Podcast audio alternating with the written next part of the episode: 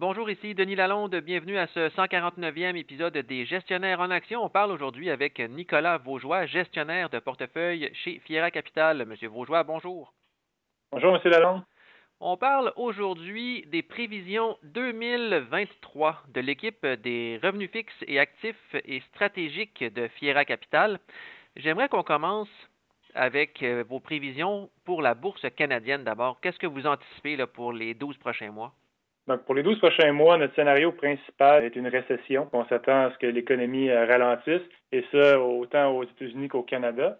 Donc, côté euh, de la bourse canadienne, on ne serait pas surpris de voir une diminution des valeurs et une chute de près de 15% comme prochain mouvement sur la bourse canadienne. Donc, pas très optimiste de ce côté-là au niveau des actions. Est-ce qu'il y a des secteurs en particulier à éviter dans ce recul ou si, selon vous, ça va être généralisé?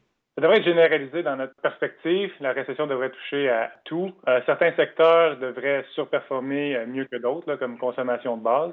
Mais dans son ensemble, à cause de notre lecture d'économie, on s'attend que ce soit euh, des pertes généralisées et réévaluation des, actions au courant des 12 prochains mois. Et du côté de la bourse américaine, est-ce que votre scénario est similaire ou si, au contraire, vous anticipez des meilleurs ou peut-être même des moins bons rendements qu'au Canada? Non, on s'attend à des rendements en ligne et potentiellement même moins bons qu'au Canada à cause de leur exposition un petit peu plus aux technologies encore. Donc, on s'attend à des performances négatives dans la même ordre de 15 à 20% au niveau des actions. Donc, on paye encore sur les marchés des actions aux États-Unis pas loin de 18 fois les, profits euh, anticipés. On trouve que c'est un peu élevé considérant l'environnement de taux d'intérêt qui sont plus hauts. Donc, euh, on s'attend à une certaine diminution au niveau des profits à hauteur de 10% et un réajustement en termes de multiples. Donc, euh, on ne serait pas surpris de voir le S&P aller euh, toucher euh, les 3000.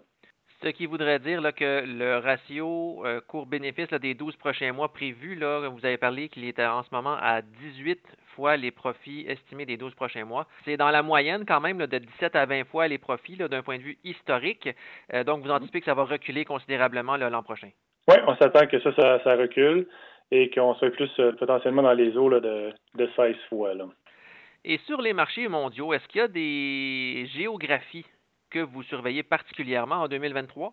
Donc, en 2023, à l'extérieur du Canada et des États-Unis, ce ne sera pas nécessairement mieux. Puis, la manière qu'on voit l'année 2023 se produire, c'est sûr qu'en Europe, on s'attend que ce soit un petit peu plus difficile au courant de l'hiver, à cause de la situation géopolitique et l'effet euh, de l'énergie qui ont davantage d'impact sur eux et euh, également aussi sont en train de connaître une, une certaine hausse de taux d'intérêt de leur côté. Donc l'Europe ne serait pas un achat ou un refuge nécessairement pour la première moitié de l'année. Ça restera à voir euh, par la suite s'ils s'en sortent mieux que prévu. Mais dans notre ensemble, pas mal tous les marchés boursiers devraient euh, écoper. Peut-être certains pays émergents devraient faire mieux que certains pays développés, mais dans son ensemble, on, voit très peu de refuges côté des actions pour l'année 2023. Et dans les pays émergents, quels sont ceux que vous avez en tête? Les pays qu'on aime bien, c'est euh, le Mexique, notre vision des choses. Si on croit au rapatriement du secteur manufacturier, par exemple, davantage plus proche des États-Unis et des pays occidentaux, dans les pays alliés, euh, un des pays qui est le mieux positionné pour euh, bénéficier de ça est, le Mexique et d'autres pays d'Amérique latine. Mais le Mexique devrait bien faire en termes relatifs. Et si on passe maintenant du côté des titres à revenus fixes, entre autres du marché obligataire, est-ce qu'on peut s'attendre là à ce que le marché redevienne finalement un concurrent direct des marchés boursiers l'an prochain? Donc, de notre point de vue, on trouve que la classe d'actifs en soi elle devient de plus en plus attrayante.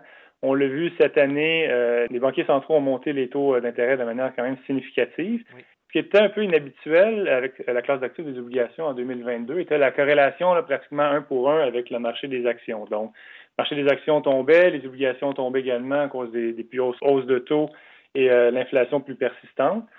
Nous croyons que nous arrivons à la proche de la fin du cycle de resserrement de politique monétaire, donc potentiellement une autre hausse de taux ou deux, et euh, par la suite, ça devrait se stabiliser. Donc, en termes de classe d'actifs, quand on regarde un mandat d'obligation là, juste au Canada, euh, on parle dans les eaux là, de mandats qui donnent des taux d'intérêt dans les eaux de 4% pour un mandat univers.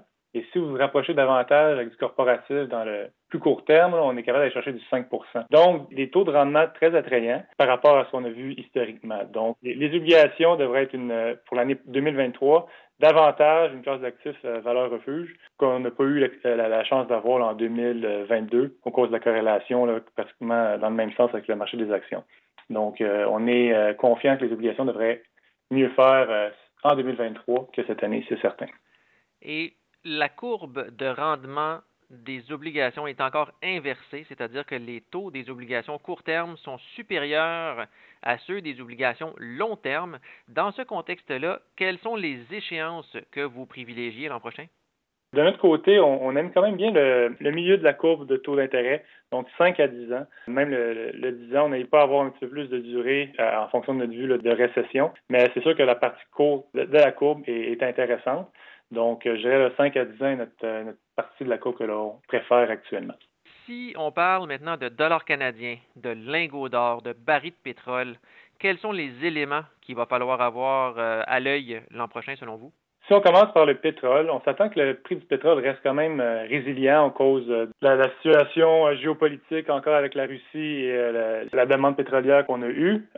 toutefois, avec un ralentissement de la demande, ça se pourrait que ça mette un petit peu de pression à la baisse sur le baril, mais dans son ensemble, on pense que ça devrait se tenir dans les eaux de 70 à 80 dollars le, baril de pétrole.